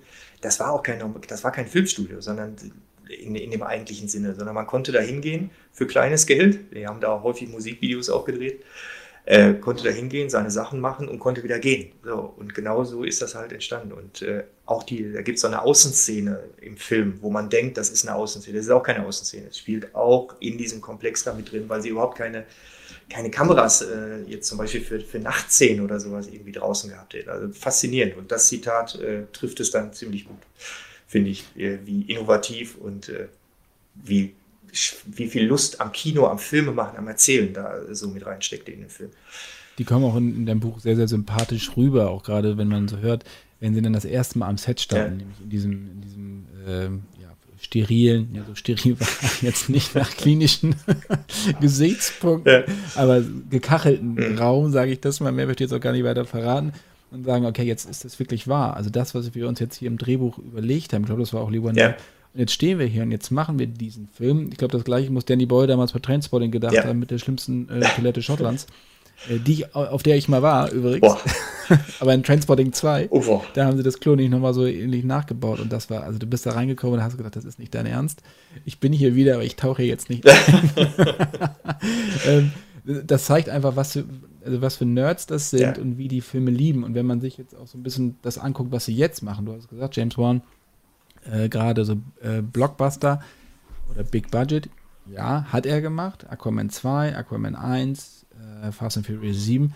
Aber er hat natürlich auch für verhältnismäßig kleines Geld Sachen wie Conjuring, Insidious äh, gemacht. Also er wechselt ja. Wir reden natürlich nicht mehr von einer Million Dollar mhm. Filme, aber sowas wie Insidious kostet halt auch keine 100 Millionen. Conjuring hat, ähm, glaube ich, auch vier gekostet oder sowas. Das ist ja für heutige Verhältnisse ist das ja ein mittlerer Scherz. Wenn man denkt, ich glaube, der hat 300 weltweit eingespielt, 100 Millionen, irgendwie so, wenn ich jetzt nicht mit Insidious durcheinander komme, da habe ich sowieso Schwierigkeiten, die beiden Reihen so ein bisschen auseinanderzuhalten. Nee, aber das finde ich das Faszinierende an Wan, dass er jetzt halt auch den Schritt macht und sagt, okay, zwischen Aquaman 2 und Aquaman 1 schiebe ich jetzt mal Malignant rein. Also auch wieder eine relativ kleine Geschichte, nicht für jeden was, ich finde, das spricht absolut für ihn, dass er, dass er halt auch sagt, nee, ich bin jetzt hier kein Roland Emmerich, der jetzt hier äh, den nächsten Moonfall, äh, den nächsten Katastrophenfilm oder sowas bringt, sondern ich mache jetzt durchaus auch nochmal eine andere Sache. Und dass er eben auch nicht Conjuring 3 und 4 noch macht, sondern sagt, okay, das begleite ich jetzt hier gerne noch als Produzent, aber als Regisseur habe ich jetzt das gemacht, was ich in dem Bereich machen kann und jetzt mache ich nochmal was völlig anderes. Rechne ich dem hoch an, wobei ich Lee Wanell da wirklich noch mehr schätze, weil was er da mit der Unsichtbare gemacht hat, äh, so in der Remake-Welle, die wir, die wir da so in den letzten Jahren hatten, war das mit Sicherheit eines der Remakes, wenn man da überhaupt von einem Remake sprechen kann, was, was am originellsten war, was am kraftvollsten war, was am stärksten war. Und Upgrade ist, äh, ist für mich auch phänomenal. Ähm, wobei Emmerich ja auch äh, noch kleinere Filme ja. gemacht hat. Er hat es ja mit, mit Stonewall, ne, oder Anonymous und sowas, wollte er ja auch dann Geschichten erzählen, hat er auch gemerkt, wie schwer das ist, wirklich Ja. dann auch Geld zusammenzubekommen, wenn ich dann nämlich nicht die Katastrophengeschichten mache. Ja. Ähm, wo ich auch sage, ja, das ist echt, ich finde das super, zu sagen, hey, ich gehe jetzt zurück und ich will jetzt mal eine Geschichte erzählen, die anders ist als das, was ich sonst gemacht habe, was die Leute von mir erwarten. Mhm. Also selbst auch im Blockbuster-Fach gibt es diese Menschen, die nicht auf Nummer sicher gehen. Ja, wobei dann Emmerich natürlich auch die Konsequenz rausgezogen hat, dass solche Sachen eben bei ihm nicht funktioniert haben. Bei, beim One oder so haben die Sachen halt auch, die, die kleinen Sachen dann auch funktioniert, beim Emmerich nicht. Und Emmerichs Konsequenz war dann daraus, okay, er hat Independence Day 2 dann gemacht. Das, das war dann, Ja gut, aber du weißt ja nicht, jetzt gut, jetzt kommt, jetzt kommt dann Midway, jetzt kommt äh, Moonfall, aber du weißt ja nicht, was danach wieder kommt. Also äh, wenn er ein gutes Konzept hat und sagt, okay, dann äh, mache ich auch wieder einen kleineren Film, das denke ich, wird er auch tun. Meinst du, schätzt du ihn Äh, so ein? Also ich hatte jetzt ja. eher so den, äh, als ich so die letzten Interviews gelesen habe, aber ich habe ihn persönlich nie gesprochen, muss ich jetzt dazu sagen, sondern ist jetzt einfach nur, was ich so für mich aus Interviews und so weiter rausgezogen habe, war jetzt eher, dass er sich, ähm, so habe ich es empfunden, er sich äh, eher damit abgefunden hat, okay, die Leute wollen von mir Spektakel sehen, dann kriegen sie Spektakel. So habe ich das jetzt für mich als Essenz so rausgezogen. Nee, habe ich ehrlicherweise nicht. Also wenn, wenn ich mit ihm gesprochen habe oder so, merke ich die, die Liebe zu diesen kleinen Geschichten, Ja. auch gerade so Stonewall und Anonymous, ähm, und dass das auch immer wieder passieren kann. Und er unterstützt vor allen Dingen ja auch sehr junge Film, äh, Filmemacher, jetzt aktuell gerade Tim Fehlbaum Ja. für Tides. Ähm, toller Film, ich finde den klasse. Ähm, inszenatorisch und der kriegt mich vollkommen, ne, atmosphärisch auch und so. Ähm, die unterstützt da, die, äh, da ist er quasi ein Mentor Mhm. und gibt Tipps und ist Produzent und sowas. Also da macht er auch verhältnismäßig kleinere Filme, auch wenn die gar nicht so klein aussehen, die Filme. Und ich glaube auch, dass er dann so diese Autorenfilme Sachen auch wieder machen könnte. Nicht Autorenfilme im klassischen Sinne, Fassbänder und sowas. nein, nein, nein, nein, ich, ich fand die auch gar nicht weißt, so schlecht. meine. Selber drehen, selber finanzieren und äh, bitte meine Geschichte möchte ich jetzt auf der Leinwand sehen, Mhm. ohne dass mir ein Studio dann reinredet. Ähm, was ist du, wo ist so deine Grenze bei den, bei den Saw-Filmen gewesen? Also was, was äh, die Brutalität angeht, wo du sagst, also ey, jetzt reicht's mir wirklich. Ähm, die war tatsächlich in Saw 3. muss ich sagen. Also ich mag, äh, also nach dem ersten Saw finde ich den dritten und den sechsten wirklich am besten. Also den dritten äh, aufgrund aus seiner Kompromisslosigkeit. Also ich, ich darf ja jetzt hier nicht spoilern. Also wenn wir beim ersten nicht spoilern, dann machen wir es jetzt beim dritten auch nicht. Naja, eine Falle kannst du ja sagen, die dich äh, Ja, ja, aber warum ich den dritten so mag, war dann halt auch, weil er wirklich äh, eigentlich eine Geschichte wirklich zu Ende gebracht hat. Er hat sie wirklich beendet an dem, an dem Zeitpunkt. Etwas, was andere Franchises auch nie geschafft haben, aber da hätte wirklich Ende sein können, vielleicht sogar auch müssen. Aber die Falle, die mir wirklich am schrecklichsten in Erinnerung geblieben ist, ist auch aus Saw 3. Das ist, äh, wo der äh, Autofahrer, der das Kind umgefahren hat, äh, wo der in dieser, in dieser Konstruktion setzt und seine, seine Knochen verdreht werden. Ja, wo erst der rechte Arm, dann der linke Arm, dann die Beine und zum Schluss der Kopf. Und das war äh, schon heftig. Also das war auch etwas, wo ich im Kino saß und äh, mich innerlich auch gesträubt habe und geschüttelt habe und gesagt habe, ja, das ist effektiv. Ja, das erfüllt jetzt wahrscheinlich den Zweck, den Bausman haben wollte, aber äh, das ist mir too much. Das ist mir einfach äh, zu viel. Und ich glaube auch, dass generell diese, diese Entwicklung dahin, äh, die Saw-Filme immer blutiger zu machen, ja, etwas, was ich dem Bausman ganz, ganz bewusst vorwerfe, obwohl ich den sehr mag. Ich habe den auch im, äh, im Buch als Interviewpartner. Toller Typ, der das auch heute deutlich reflektierter sieht und sagt, ja, das war damals Selbstzweck, ich habe es nur nicht verstanden. Ähm, aber das werfe ich ihm schon vor, ähm, diese, diese immer größere Brutalität, die immer ausgefalleneren Fallen und immer die größere, mehr Blut und mehr Gore, mehr Splatter, das hat der Reihe halt auch nicht gut getan. Weil wenn man heute an Saw denkt, denkt man an die Fallen, dann denkt man an die Brutalität. Man denkt aber nicht daran eben, oh, das ist immer eine tolle Geschichte, die zumindest im ersten dahinter steht. Man denkt auch nicht daran, oh, die erzählen aber eine Geschichte tatsächlich über sieben Filme hinweg. Mit allen Ups und Downs, keine Frage, sondern man denkt, an Saw ist der, ist der absolute Vertreter vom Torture-Porn. Und das wird auch der Reihe nicht, äh, finde ich nach wie vor auch nicht gerecht, aber sie sind selbst schuld dran. Und äh, hat der Reihe nicht gut getan. Und diese Falle ist, glaube ich, das beste, beste Beispiel dafür. Jetzt ist ja nun der vermeintlich letzte Film äh, rausgekommen, also ähm, Saw 9, ja, ähm, Saw Spiral. So, angekündigt als eine Frischzellenkur für das ganze Franchise mit Chris Rock. Was hältst du davon? Das ist so ähnlich wie bei Jigsaw. Es ist äh, genau der falsche Film zur falschen Zeit. Es ist eben nicht die Frischzellenkur, es ist äh, dasselbe wie immer auf gut Deutsch, äh, nur ohne eine wichtige Zutat, ohne, eine, ohne, ohne John Kramer. wenn man das, das ist ja jetzt kein Spoiler, das ist ja schon sehr, sehr klar, dass da wurde ja auch in allen Presseberichten ja auch breitgetreten. Der fehlt halt, die Präsenz von, von Tobin Bell fehlt halt, der, es fehlt halt so ein Ankerpunkt in dem Film. Den hatte man vorher. Chris Rock ist halt nicht in der Lage, den zu bieten. A, weil seine Figur halt fürchterlich flach geschrieben ist und B, weil diese humoresken Ausflüge äh, dann innerhalb des Films auch nicht so funktionieren. Und man hat einfach jetzt in Spiral äh, dasselbe gemacht wie immer und hat das nur so ein bisschen auf Chris Rock zugeschnitten und hat dabei aber die Dinge, die bislang in Saw funktioniert haben, weitestgehend äh, dann weglassen müssen, weil man halt diesen Neustart äh, brauchte. Also ich finde Spiral sogar schlechter als Jigsaw. Ich finde Jigsaw hat äh, zumindest noch ein bisschen, bisschen noch was versucht, ein bisschen versucht, sich nochmal zu ändern ähm, ohne, die, ohne die Fans zu vergraulen. Und in Spiral macht man jetzt genau das. Man, man, versucht also komplett neu anzusetzen, kann sich aber, kann die alten Zöpfe aber trotzdem nicht abschneiden und hat dann noch Chris Rock darum zaubern. Also all das, was sie, glaube ich, mit Spiral vorhatten, ist denen überhaupt nicht gelungen. Und ich glaube, das wird auch äh, Konsequenzen auch haben für das Franchise. Also jetzt Einspielergebnisse kann man jetzt während Corona jetzt nicht, ohnehin jetzt nicht unbedingt jetzt heranziehen, aber sie hatten sich schon mal so als Grenze gesetzt, so 15 Millionen sollten es sein. Es sind dann, glaube ich, 8,7, 8,8 gewesen in den USA. Äh, in Anbetracht des Budgets, das ist immer noch sehr, sehr gering, war jetzt 20 Millionen, das ist für heutige Verhältnisse ja noch nichts, aber äh, hält man sich mal vor Augen, wie teuer die anderen Saw-Filme waren, die bewegten sich alle im 4 bis 11 Millionen Bereich, den 3D-Film jetzt mal außen vor gelassen hat es also auch wirtschaftlich nicht äh, funktioniert. Die, die Fans sind alles andere als begeistert. Die Kritiker sowieso nicht und all das, was man da vielleicht vorhatte. Der Film ist ja sehr deutlich konzipiert darauf, dass es noch eine Fortsetzung gibt. Also so, so deutlich äh, darauf konzipiert war noch kein Saw-Film wie dieser, für mein Empfinden nach. Das wird, glaube ich, nicht passieren, weil auch Chris Rock sich das nicht nochmal antun wird. Und äh, in meinen Augen sind sie da auf ganzer Linie gescheitert. Wobei, äh, was heißt antut, er hat es ja angeschoben. Ja. Er wollte ja unbedingt dabei sein, weil ja. er ein großer Fan von dem Original ist und er hat ja auch quasi den ja. Produzenten gesagt, also ich möchte das jetzt gerne machen. Er hat sich ja. mehr oder weniger angeboten, äh, bitte dabei zu sein. Und ich finde, ich fand, also die, die Besetzung zu Chris Rock jetzt im Horrorfilm fand ich erstmal großartige Idee. Ich mag den Typen wirklich, ja. Also ich finde das, was er macht, ich mag das alles. Auch seine mhm. Anfänge so, äh, Lethal Weapon 4, wie gesagt, immer noch für mich einer, ja, fantastischer Film immer noch. Wahrscheinlich auch wegen Jet Li. Ähm, ähm, ich mag ihn und ich mag auch so seine, seine Stand-up-Geschichten und hier zu sagen, okay, ich äh, breche das alles. Ja. Tut ein paar Sachen, da taucht ja auch immer so ein bisschen dieser Chris Rock-Humor, kommt ja. ja auch wieder jetzt ins Source Spiral.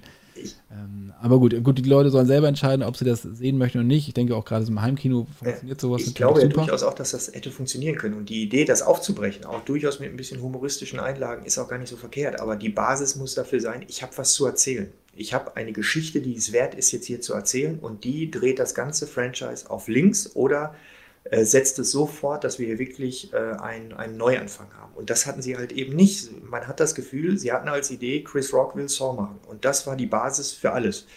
Und äh, ich fand es in dem Kontext äh, ganz interessant. Ich habe äh, Josh Stolberg, der der Drehbuchautor ist von Jigsaw und von Spiral. Und äh, der hatte mir erzählt, was ich tatsächlich vorher nicht wusste, dass sie zu dem Zeitpunkt an einem gänzlich anderen Projekt äh, für Saw gearbeitet hätten. Komplett anders ausgerichtet, nämlich komplett auf John Kramer fokussiert. Wie wollte er mir nicht sagen, weil in Anbetracht der Tatsache, dass man ja auch über eine TV-Serie nachdenkt, eigenständige Filme und so weiter, hält er durchaus die Wahrscheinlichkeit für gegeben, dass man das auch wieder aufgreift und, und wirklich noch produziert. Die Chance halte ich nach Spiral auch für sehr, sehr groß, dass man das dann so angeht, in welcher Form auch immer. Und äh, mit dem Projekt war er auch sehr, sehr glücklich und zufrieden und sagt, das ist das Beste, was wir bislang hier für Saw geschrieben haben. Und dann kam plötzlich halt der Anruf, äh, Chris Rock will ein Song machen, bleibt am Telefon, ich stelle euch den durch. Und genauso dieses Gefühl vermittelt halt der Film. Chris Rock wollte Song machen, aber es gab halt keine, es gab keinen Grund eigentlich dafür. Es gibt keine Basis, es gab keine Geschichte dafür. Und ich glaube, wenn das fehlt, wenn man einfach nur was macht, weil, oh, Chris Rock ja, ist natürlich auch marketingmäßig natürlich auch eine Granate. Ja. Es passiert nämlich genau das, was bei dir passiert ist oder auch bei mir. Chris Rock in Saw Himmels Willen, was machen die denn da jetzt? Da ist ja erstmal eine gewisse Neugierde auch da. Dann kam ja noch Samuel L. Jackson ja auch noch mit dazu. Ja, das darf man ja auch nicht vergessen. Hat eine ganz andere Reichweite, eine ganz andere Bedeutung plötzlich, äh, so ein Film. Aber äh, das war halt, glaube ich, wirklich der Grund, die zu machen und nicht, äh, nicht, äh, nicht der Hintergrund, wir haben was zu erzählen. Wir haben eine tolle Idee, die wir umsetzen müssen. Und äh, die die Zuschauer sehen sollen. Ich glaube, genau das war eben nicht der Fall und das ist das Problem von Spiral. Die haben äh, versucht, was um Chris Rock herum äh, zu kleistern. Gleichzeitig sollte es ein Neustart sein, der bitte auch für weitere Filme taugen möge. Und äh, wenn sie da jetzt tatsächlich nochmal noch mal Saw nochmal im Kino aufgreifen, was ich ehrlich gesagt nicht glaube, aber wenn sie das machen, dann sollten sie wirklich erstmal darauf fokussieren, einen guten Film einfach nur wieder abzuliefern. Nicht immer im Hintergrund zu haben, wie können wir das fortsetzen, wie lässt sich das vermarkten, wie reagiert äh, sonst wer daraus, sondern einfach nur eine gute Geschichte. Vielleicht holt man auch nochmal Lee Wynell zurück, äh, wenn das irgendwie ginge, wobei ich nicht glaube, dass er das machen würde. Oder einen anderen äh, jungen, hungrigen Autoren das wäre jetzt das, was, was das Franchise braucht. Eine gute, neue, starke Geschichte und nicht äh, irgendein Star, der halt gerne was machen möchte. Wie, du hast die äh, geplanten Serien und Spin-offs angesprochen, die, die Bausman ja. mal so angeteasert hatte. Ich finde, wir hatten das gerade bei Purge, es gab ja auch eine Purge-Serie, ja. die ich gar nicht so schlecht fand, ja? die ich aber nicht genau. gebraucht genau. habe. Ja. Weißt du, was ich meine? Also ne, die Filme reichen mir. Ich muss das nicht nochmal alles wiedersehen. Und ich glaube, bei einer Saw-Serie wäre dann eher so Prequel-Geschichte. Genau. Jetzt wollen wir die Geschichte von John Kramer uns nochmal angucken. Es gibt einfach Sachen, nach denen niemand gefragt hat und die niemand braucht, die aber deswegen hm. nicht schlecht werden. Oder schlechter werden. Wie siehst du das? Also wie siehst du so diese, diese, dieses Ausschlachten von so einer Ja, ich glaube, so es Reihe? ist heutzutage einfach so, dass jede Reihe, jedes Franchise ausgeschlachtet wird. Und Saw ist äh, tatsächlich vielleicht auch das Paradebeispiel dafür, weil rein theoretisch nach, drei, nach Teil 3 war das Ding eigentlich durch. Dass sie es dann noch so lange auf dem Niveau dann wirklich noch fortgeführt bekamen, davor ziehe ich meinen Hut. Aller Ehren wert, aber spätestens bei Saw 7 hat man dann auch gesehen, es ist wirklich die Luft raus, wir kriegen es hier nicht mehr fortgesetzt, alles, wir, wir wiederholen uns jetzt nur noch, äh, es geht einfach nicht mehr. Und äh, da hätte man es einfach sein lassen müssen. Aber äh, ich kann ja gucken, wohin ich will. Ja, Fast and the Furious, äh, ja, jetzt sind sie mittlerweile im Weltraum. Das ist auch so ein Paradebeispiel dafür. Ich glaube äh, nicht, dass Saw jetzt beendet ist. Ich glaube nur, dass es im Kino beendet ist. Ich glaube nicht, dass sie es nochmal im Kino probieren. Ich glaube eher, weil Lionsgate äh, ist auch in den USA, äh, sind die auch dabei, auf dem, auf dem Fernsehmarkt noch stärker Fuß zu fassen. Äh, es gab ja da auch schon eine Ankündigung äh, davon, dass sie durchaus darüber nachdenken, über, über Saw im Fernsehen, genauso wie äh, mit äh, American Psycho, Psycho äh, dass sie da auch drüber nachdenken. Ähm, ich glaube, wir werden uns davor nicht verschließen können. Ich glaube, Saw als Marke ist zu stark und, und auch zu relevant, als dass sie das liegen lassen. Siehe Halloween, ja, zur Not wird, äh, wird nochmal irgendwie neu angesetzt. Wie gesagt, alles noch, was nach Teil 3 passiert ist, ist gar nicht passiert. Äh, irgendwie sowas wird da, wird da passieren. Das muss es gar nicht schlecht machen. Also äh, ich kann mir durchaus bei Saw kann ich mir durchaus noch Elemente vorstellen, wie man, wie man das noch umsetzen könnte, aber dafür müsste man wirklich mal eine starke Idee haben. Ich glaube, sie haben die einfach nicht. Sie haben einfach noch keine Idee entwickelt, wie sie sich davon lösen können, von John Kramer sich zu lösen. Dieses Problem haben auch andere Reihen nicht. Halloween, Freitag der 13., ob da jetzt irgendein Stuntman hinter der Maske steckt oder nicht, ist, äh, ist, ist den Zuschauern egal. Aber Saw ist schon ähm, Tobin Bell. Und das wird auch so in den Interviews deutlich. Selbst die Produzenten, Drehbuchautoren, Regisseure sagen, äh, Saw ist Tobin Bell. Und die Geschichte ist halt einfach auserzählt. Und sie müssten einen Dreh finden, wie sie Saw neu aufstellen, ohne sich zu wiederholen und ohne Tobin Bell. Eine andere Möglichkeit sehe ich nicht. Also ich denke, wir steuern so auf alleinstehende Filme vielleicht zu. Vielleicht so Vorgeschichte von Hoffman, vielleicht Vorgeschichte von Dr. Gordon, irgendwelche Vorgeschichte von Amanda oder auf tatsächlich eine Fernsehserie, die dann aber auch eher so in so einer Prequel-Geschichte spielt oder zwischen den einzelnen Filmen spielt. Das sehe ich dann eher so. Äh, Finde ich das gut? Nein. Äh, muss zwangsläufig was Schlechtes dabei rauskommen? Ebenfalls nein. Vielleicht kommt auch was ganz Tolles bei rum. Aber ich bin da ein bisschen skeptisch, wenn ich ehrlich bin. Wir hatten gesagt, die Terrorwelle, dann hatten wir diese, diese Blutgeschichte, also dieses sadistische. Heute ist es vor allen Dingen sind Geister, psychologischer Grusel, es geht um mhm. Identität, auch um afroamerikanische Identität. Ähm, dann diese Okkultgeschichten, Ari Aster und sowas. Ähm, was kommt als nächstes? Was, wo meinst du, wo geht die Reise? Was, was Grusel- oder Horrorfilme? Keine Ahnung. Also, wenn uns das Horror-Genre eins gezeigt hat, dann, dass das wie so ein Kreis ist. Alles kommt irgendwann wieder in schöner Regelmäßigkeit, sei es Monsterfilme, damals Universal, dann kamen sie bei, bei Hammer nochmal raus. Jetzt hatte, haben sie es ja auch wieder probiert, äh, damals bei mit Die Mumie mit Tom Cruise, das alles nochmal neu aufzulegen. Wir haben das Terrorkino, was sich jetzt wiederholt hat. Wir haben Effektspektakel, die sich immer wiederholen, sei es jetzt Poltergeist in den 80er Jahren oder auch später, äh, später solche Sachen von Jan de Bond, das Geisterschloss oder sowas. Ich glaube, das wiederholt sich alles. Aber was das nächste große Ding ist, das weiß, glaube ich, keiner. Also hätte zum Beispiel einer gesagt, dass äh, Saw ausgerechnet vom Paranormal Activity abgelöst wird. Ja, das komplette Gegenteil eigentlich davon. Ja, wenig grafisches, äh, fast amateurhaft äh, gemacht, gewollt so gemacht natürlich. Das hätte sich auch keiner, keiner vorstellen können. Also ich kann mir durchaus vorstellen, ähm, dass das jetzt nochmal so Effektspektakel wirklich nochmal kommen, weil ich auch so diese Grusel, äh, diese, diese, diese Gruselsachen, so Insidious und Conjuring ist jetzt bald durch, ja? genauso wie diese japanischen Sachen mal irgendwann durch waren, The Ring, The Grudge, diese ganzen äh, Remakes, Reboots und was wir, weiß ich nicht was, was wir da hatten, die waren ja dann auch mal irgendwann durchgenudelt und ich glaube, das erleben wir jetzt gerade hier bei Conjuring und Insidious äh, und all diesen Sachen auch. Da läuft sich das auch so allmählich tot und ich kann mir durchaus äh, vorstellen, dass es jetzt auch mal längere Zeit Horror im Kino auch gar nicht stattfindet. Auch diese Phasen hatten wir schon. Wenn ich mir so vor Scream angucke, was da passiert ist, äh, da ist auch nicht so viel wirklich groß im Kino passiert. Ich kann mir durchaus eher ne, jetzt vorstellen, dass erstmal im Kino gar nichts passiert, dass sich das alles tot läuft und dann kommt vielleicht wieder eine härtere Welle, wo man sagt, nee, jetzt haben wir so lange nichts gesehen, jetzt brauchen wir noch was. Vielleicht dann auch wieder inspiriert aus Japan, vielleicht wieder inspiriert aus Europa, ich weiß es nicht. Aber ich sehe jetzt nicht so einen Trend irgendwie so kommen, dass da jetzt nochmal direkt was jetzt vor der Tür steht. Also ich habe jetzt in der jüngeren Vergangenheit keinen Film gesehen, wo ich gesagt hätte, oh, daran nehmen sich jetzt alle ein Beispiel und äh, das wird das nächste große Ding. Was, ja, ich was ich ja auch gut finde, dass solche Filme wie wir zum Beispiel, ja. also Us ja. oder ähm, auch Midsummer, ähm, dass die nicht kopiert wurden. Ja, weil sie natürlich, weil sie vollkommen alleine für sich stehen. Vielleicht waren sie auch nicht so diese Riesenerfolge, gerade mit Summer mhm. nicht. Ähm, Wir war schon ein Erfolg, Get Out war ein Erfolg, ja. aber es gab keine Klone.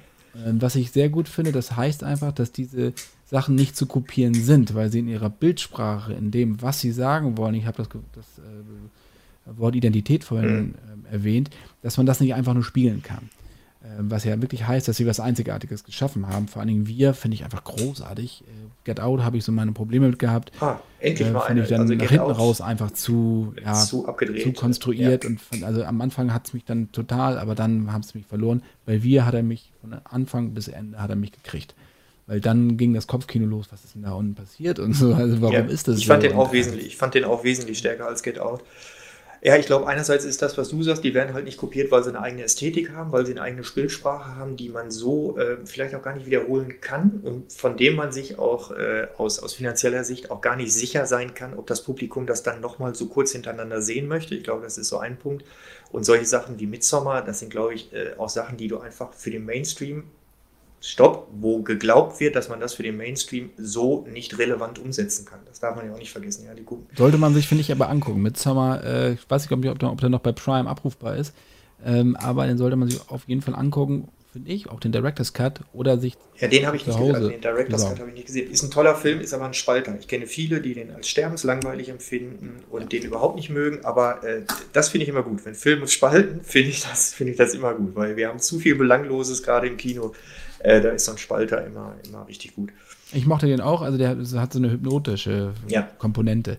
Welchen Film, so als, als Tipp, so ein bisschen abschließend jetzt auch für, für, für unsere Episode hier der Shortcuts, würdest du den Leuten empfehlen, im Horrorbereich, Gruselbereich, der dich so in den letzten ein, zwei Jahren wirklich gekriegt hat oder die, die dich gekriegt haben? Die, die mich richtig gekriegt haben, so in den letzten Jahren? Wird schwierig. Also da habe ich jetzt nicht so viel gesehen, weil auch da ist wieder so was Ähnliches eingetreten, wie es nach Scream eingetreten ist, wo sehr viel Slasher gemacht worden ist. Ist jetzt so in den letzten Jahren sehr viel gruselmäßig passiert, sehr viel Insidious, Annabelle, The Nun, Conjuring. Das ist ja alles so, ist ja alles sehr, sehr ähnlich gestrickt. Die fand ich durchweg alle gut, aber das ist jetzt nichts, wo mich, wo mich wirklich was bekommen hätte. Ich glaube, der letzte Film, der mich wirklich bekommen hat, der mich wirklich bekommen hat, dürfte Rack gewesen sein. Also auch schon ein paar Jährchen her, auch der spanische. Das schon, also das, das Original oder ja, ja, das Remake? Ja, nee, nee, um Gottes Willen, das Original. Das spanische, das spanische Original. ja, auch wieder Balaguera, der fies später, Paco Plaza halt. Das ist der, wo ich das letzte, wo man mich wirklich äh, überrumpelt hat. Wo, wo ich auch von der, äh, von der Geschwindigkeit des Ganzen, auch von der Intensität, äh, hat der Film mich doch nochmal äh, ziemlich mitgenommen. Ich finde im Übrigen auch die Fortsetzung. Also, also viele mögen ja auch den, den dritten auch gerade nicht so. Den dritten finde ich gerade nochmal richtig gut, weil er es auch komplett nochmal neu macht. Er geht halt aus dieser Ego-Perspektive auch dann nochmal raus. Fand ich sehr mutig, was sie da gemacht haben. Das ist, glaube ich, der letzte Film, der mich wirklich in dem Bereich überrumpelt hat. Ansonsten, äh, also im, im Horror-Genre überrumpelt hat. Ansonsten sind es in den letzten Jahren, muss ich ganz ehrlich äh, gestehen, vorrangig Serien, die mich, die mich eher gepackt haben. Also Breaking Bad, Better Call Saul, Haus des Geldes. Das sind alles solche Sachen, die dann natürlich auch mal eine gewisse eigene äh, Ästhetik und Bildsprache auch entwickeln, äh, aber die, äh, wo ich eben nicht in der Lage war, vorherzusehen, was passiert. Ja, wo, ich, wo ich teilweise schon überrascht war, in welche Richtung sich das so alles entwickelt. Und das habe ich in den letzten Jahren im Horrorbereich, bis auf ganz, ganz wenige Ausnahmen, so nicht gehabt, muss ich ganz ehrlich gestehen. Oder mir geht jetzt gerade irgendwas durch. Upgrade empfinde ich jetzt, fand ich großartig, ist jetzt aber für mich kein, kein richtiger Horror. Der Unsichtbare ist jetzt tatsächlich für mich jetzt auch nicht, auch nicht reiner Horror. Ich könnte mir, durchaus, ja, ich könnte ja. mir durchaus vorstellen, Malignant äh, eventuell, dass da, äh, dass der nochmal so ein paar neue Wege beschreitet. Aber ansonsten muss ich ganz ehrlich gestehen, im Horrorgenre in den letzten Jahren obwohl es ja sehr viel Output gegeben hat, viel mehr Output als in den, als in den Jahren davor, äh, war da nichts bei, was mich wirklich, äh, wo ich wirklich gesagt hätte, oh, das ist aber jetzt eine 10 von 10. Fällt mir jetzt spontan nichts ein. Aber Rack ist vollkommen okay, auch ein bisschen wieder zurückzugehen und diese alten ja. Filme mal wieder in Erinnerung zu rufen. Ähm, also REC von Racket mhm. äh, oder Record. Ähm, sollte man sich, finde ich, definitiv angucken großartiger Film, hat mich damals auch ziemlich geflasht und auch überrascht, ja. was da alles so möglich war. Ja. Letzte Frage, die ich habe. Was war für, die, für dich die größte Erkenntnis bei der Arbeit an diesem Buch? Was hast du oder was du vorher wirklich, sicherlich wusstest du einiges nicht, äh, ja. wo du angefangen hast, aber wo du wirklich sagst, die größte Überraschung? Das waren zwei Überraschungen. Äh, und die, im Prinzip ist das, äh, sind das zwei Seiten einer Münze. Also einerseits, wie realistisch die Leute das gesehen haben, was sie da tun, dass das halt eine Geldmaschinerie ist. Ja, das gehen die ganz, ganz offen äh, auch mit um. Natürlich haben wir die Filme gemacht, weil sie unheimlich profitabel waren. Die gehen also sehr offen damit um, haben gesagt, es war jetzt nicht nur reine, reine Liebe zum, äh, äh zum, zum äh, Medium Film oder sowas, sondern wir haben die Filme gemacht, weil sie verdammt nochmal gesehen werden wollten. Also diese Offenheit ja, ich ich habe auch schon so einige Interviews äh, geführt und viele sind sehr, sehr oberflächlich. Das hatte ich bei dem Buch nicht ein einziges Mal. Es war sehr, sehr klar, sehr, sehr reflektierend auch von den Leuten, was sie da gemacht haben. Das hat mich überrascht, dass sie das so offen zugeben. Und gleichzeitig, deswegen sprach ich von der anderen Seite äh, der Medaille oder der Münze ist, wie viel Liebe dann, dann äh, doch da drin steckt, wenn die so an die Sachen zurückdenken. Ja, ich habe mit David Armstrong gesprochen, der ist der Kameramann von 1 bis 6 gewesen. Wenn der so der, wir haben dann auch ein Zoom-Meeting dann auch gehabt und äh, der saß dann da in seinem Sessel und du hast dann wirklich so gesehen, wie der so an die Zeit zurückgedacht hat und wie er dann sagt, ja, ich habe da sehr, sehr gute Freunde kennengelernt und das war, war eine großartige Arbeit und es fällt sehr, sehr oft die, dieses Wort Saw-Familie, weil das halt ein Kern von Leuten war, die die halt gemacht haben. Und äh, das fand ich beides sehr überraschend, wie viel Liebe einerseits da drin steckt und wie viel Kalkül andererseits. Und das, und das quasi gleichzeitig. Das äh, fand, ich, fand ich in der Offenheit sehr faszinierend. Und das hätte ich mir so nicht gedacht, dass man so offen auch damit umgeht. Und Lee Wynell brachte es da ganz gut auf, äh, auf den Punkt, äh, als er dann so sagte, er, er hegt keinen Groll, er hasst keinen, der die Fortsetzung gemacht hat oder der die Fortsetzung gut findet, aber für ihn gibt es nur den ersten Saw und äh, er redet noch sehr häufig mit James Wan darüber und das ist seine große Liebe. Und das fand ich sehr schön, wie er das so in dem Interview dann auch so gesagt hat. Fand ich gerade auch mit der Karriere im Hinterkopf, die er dann gemacht hat, sehr anrührig. Das hat mich überrascht, dann tatsächlich. Lieber Tobias, vielen, vielen Dank. Dein Buch Inside Song ab sofort erhältlich. Der Film dazu. nicht, der, nicht, der, Film, sondern der, der, ein, der eine Film, nämlich Source Bible, ist jetzt im Kino. Ähm, und die anderen sind alle natürlich auf Blu-ray, DVD und so erhältlich, wenn man da nochmal wieder eintauchen möchte und das auch mal ein bisschen vergleichen möchte, was du schreibst. Ich kann dir dein Buch wirklich nur empfehlen. Dankeschön. Also wie gesagt, Inside Saw erhältlich.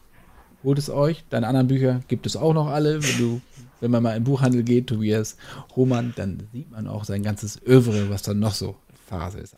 Und insofern danke ich dir erstmal an dieser Stelle und ich hoffe, wir sprechen uns bald wieder für ein weiteres Buch oder auch vielleicht auch über irgendwas anderes, ob es jetzt Uwe Boll ist oder wird, aber wir kommen sicherlich bald wieder zusammen. Also vielen, vielen Dank, Tobias, dass du dir Zeit genommen hast und äh, viel Erfolg mit dem. Ja, vielen Dank, hat echt Spaß gemacht und äh, gerne wieder. Danke dir. Okay. Bis bald. Bis Ciao. Bald.